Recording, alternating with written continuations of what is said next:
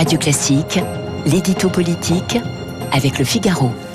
Avec Arthur Berda à 8h10. Arthur, vous nous parlez euh, ce matin d'Emmanuel Macron qui s'exprime enfin sur les récentes émeutes. Oui, il aura donc fallu attendre un mois pour que le président de la République accepte de briser le silence, un mois pour que le chef de l'État livre son diagnostic sur ce sujet tant esquivé ces dernières semaines.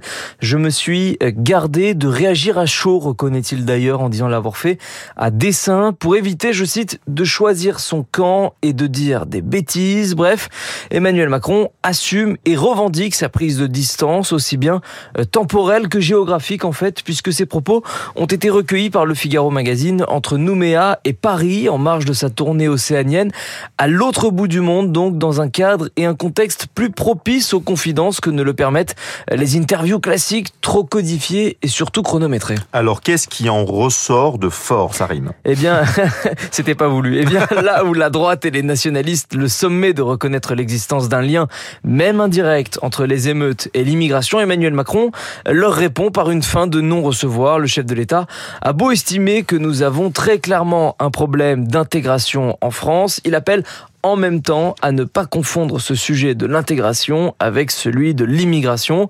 Euh, plutôt qu'une explication identitaire, lui préfère donc évoquer les difficultés socio-économiques de certains quartiers, d'où euh, la politique de peuplement qu'il défend, consistant à soulager les 500 villes les plus touchées par la délinquance en répartissant mieux les populations concernées sur le territoire.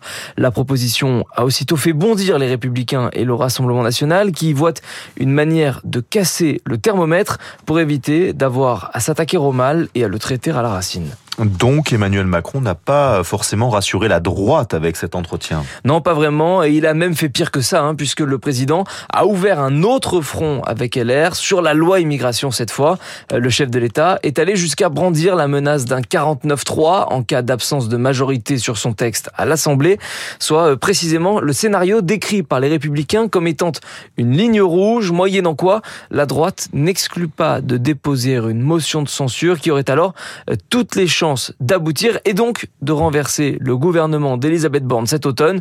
Nous n'y sommes pas encore, certes, mais disons que ce scénario, on s'en rapproche dangereusement. Le Figaro Magazine, c'est à retrouver quand euh, À partir de demain dans les kiosques et tout le week-end vendu avec le quotidien. Voilà, entretien exclusif d'Emmanuel Macron dans le Figaro Magazine. Merci beaucoup Arthur, on vous retrouve bien sûr dès demain euh, avec euh, grand plaisir. C'est l'heure de notre